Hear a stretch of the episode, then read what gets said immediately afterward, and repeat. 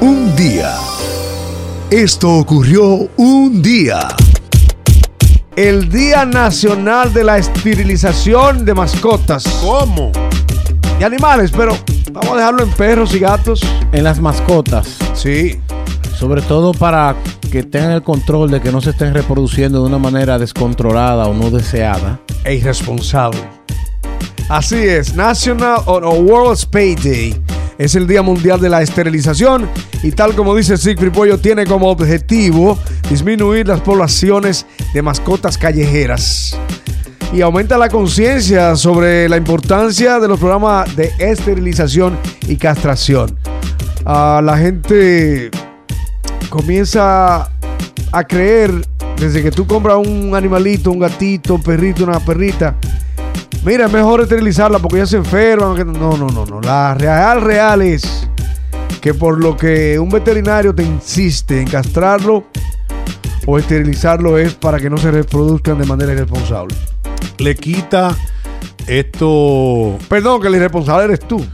sí, por, la, le, quita esto como su, su fuerza, su vigor a, a, los, a los, en este caso a los perros porque he visto que aquí los perros son muy decentes todos.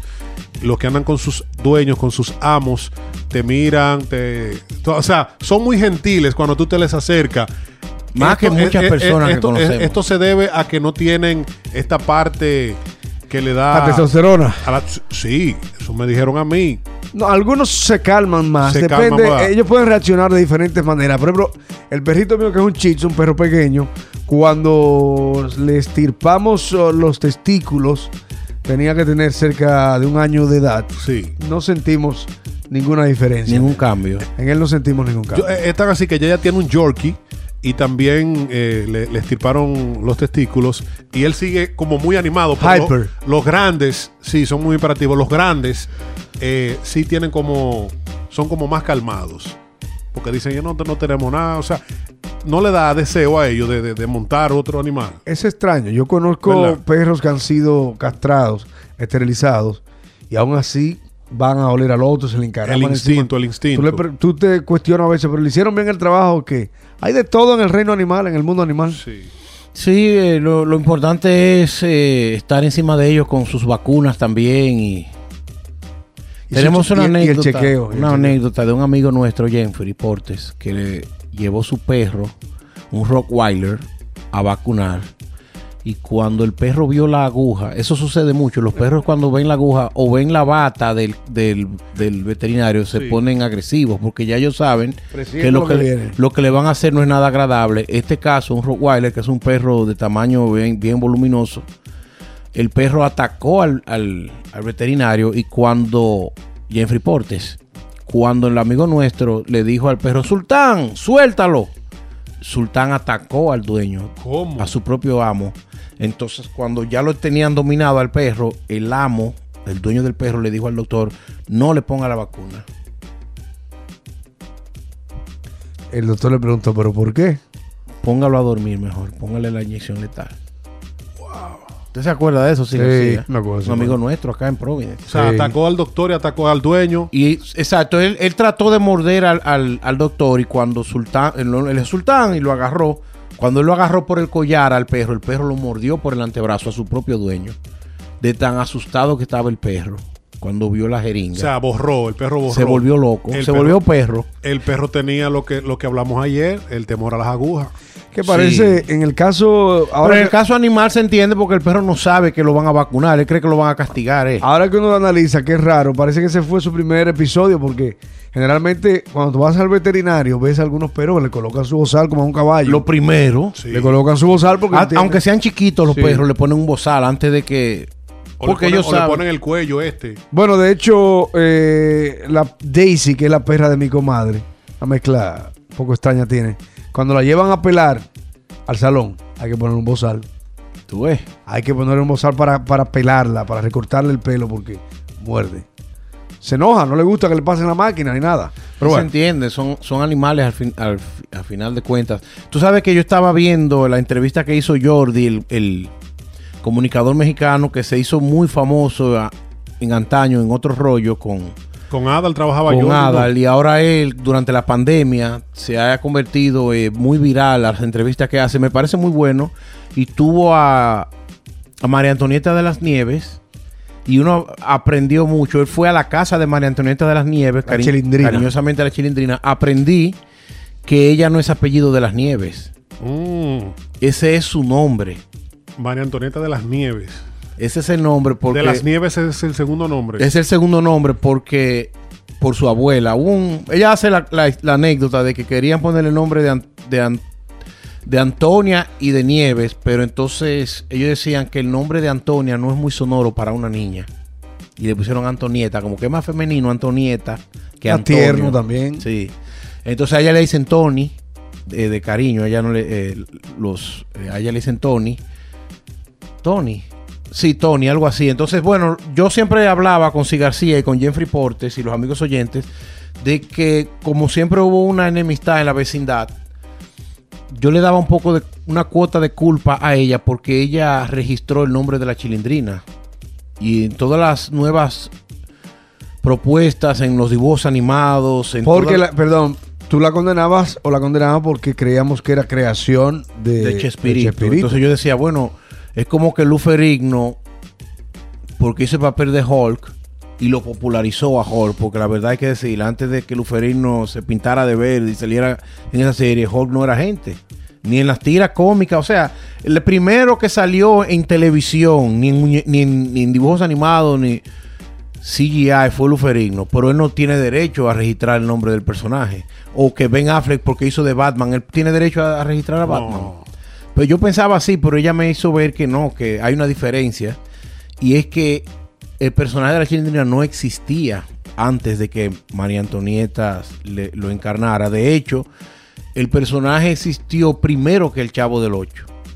Y fue creación de ella.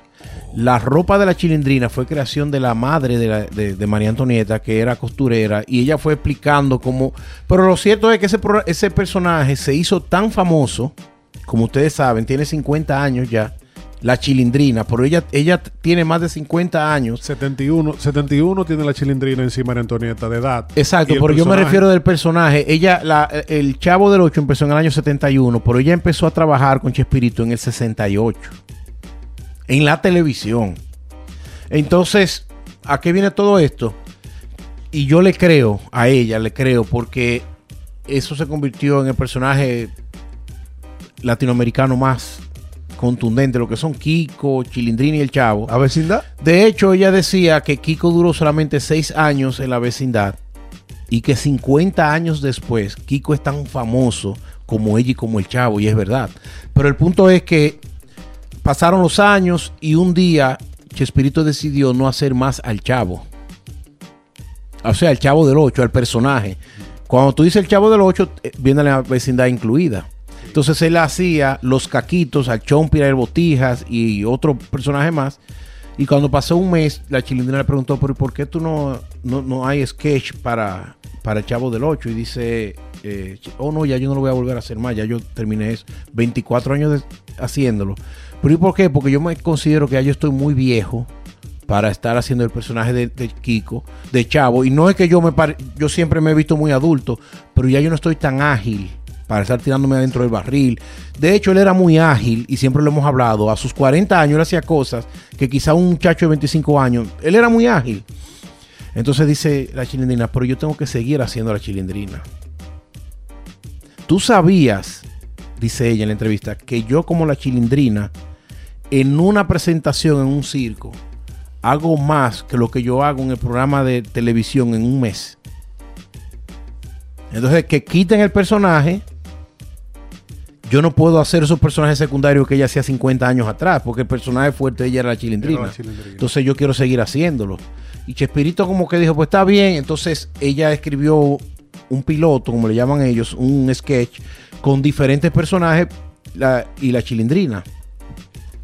Él lo leyó y le dijo, vamos a producirlo. Él le, produjo, le, gustó la historia y dijo, qué bueno que no están los demás personajes de la vecindad, solamente la chilindrina. Entonces hicieron un, un piloto, un ensayo y lo presentaron a Televisa y no lo, no lo, aprobaron. Pero le dijeron, bueno, hay un sindicato de directores donde Chespirito era el tolete y cada vez, mira cómo eso funciona, cada vez que va a salir un programa del aire, el tuyo está en círculo de espera. Y te dicen, mira, ya lo aceptamos, cuando se acabe tal novela, que, que ahí sale la colocación. Ahí lo colocan y nunca lo colocaban y nunca lo colocaban. Y un día ella habló con uno de los directores, dice, ya hacen dos años que mi, proyecto está estancado y le dice, porque ustedes, qué, ¿cuál es el problema que tiene el libreto o los personajes que no, que no lo consideran ready para la televisión?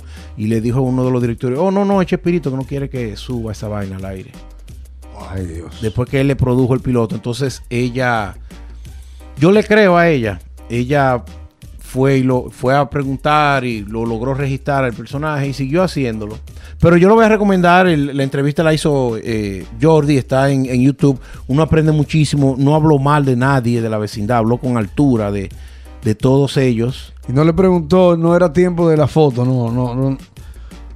No, no, no hablaron de la foto. Hay que ver cuándo fue la entrevista también. Yo me imagino que es reciente porque ellos usualmente la, acaban de subir, la acaban de subir este fin de semana.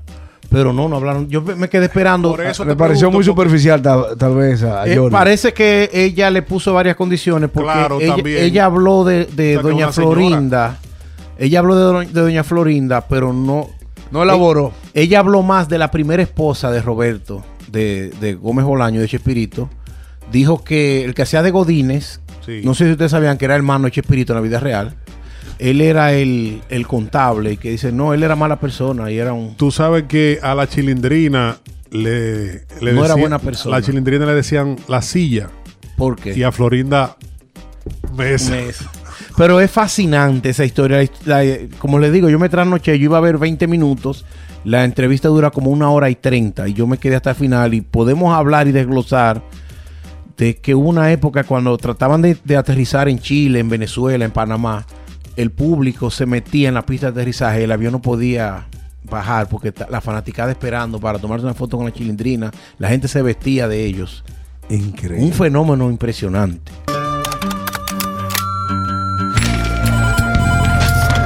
Bueno, un día como hoy, en 1978, nació este muchacho, Residente, sí, García.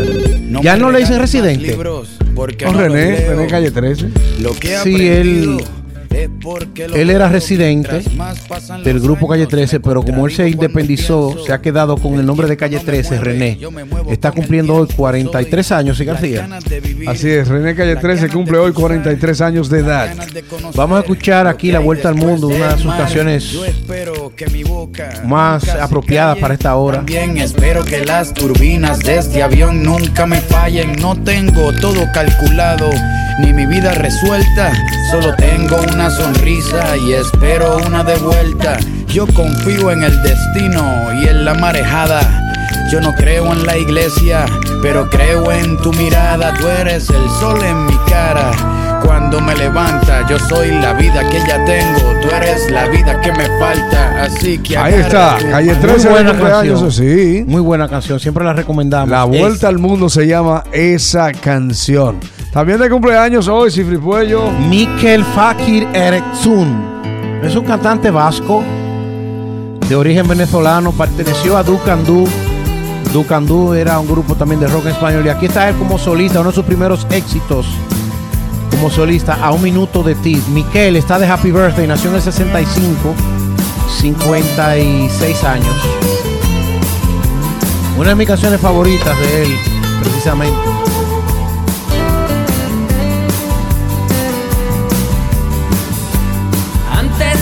Tres lunas volveré a por ti. Antes que me eches de menos. Dejaste días muertas nidas al pasar. Nunca te he esperado tanto. A un minuto de ti voy detrás de ti a un minuto de ti te seguiré. Ahí está. Sí, García. A un minuto de ti se llama la canción. Buenos días, arrancó el can de la mañana. Mira de cumpleaños Emily la gorda. Emily Blunt, actriz británica ella. Ah, pues hoy cumple Emily Blunt 38 años de edad. ¿Y la niña Dakota? Emily Olivia Leah Blunt. Felicidades para ella. Británica, quizás uno de sus más grandes éxitos es Quiet Place, que ya le hicieron una segunda parte, no lo he visto. O no he tenido la oportunidad de otearla. La primera parte la vi. Tú sabes que Dakota Fanning, la niña de la película I Am Sam, que todos lloramos viendo esa película, ya no es una niña. Nació en el 1994. Está cumpliendo 27 años y ella trabajó en una de mis películas favoritas, eh, Once Upon a Time in Providence, con Brad Pitt y, Leonardo DiCaprio. No en Providence, en Hollywood. Perdón, Hollywood. No, yo relajando un chin, de Hollywood. Y ella tiene un personaje breve, se ve muy sexy, con todo el respeto a todas las damas. Se ve muy. Ella está, pertenece a un rancho de un tipo que tenía muchas muchachas viviendo con, en la época de los early 70s. Y se ve ya una, una mujer muy bonita. Hollywood por dentro. Así es. Ahí está. Happy birthday, Dakota. Dakota. Yeah. Esto ocurrió un día.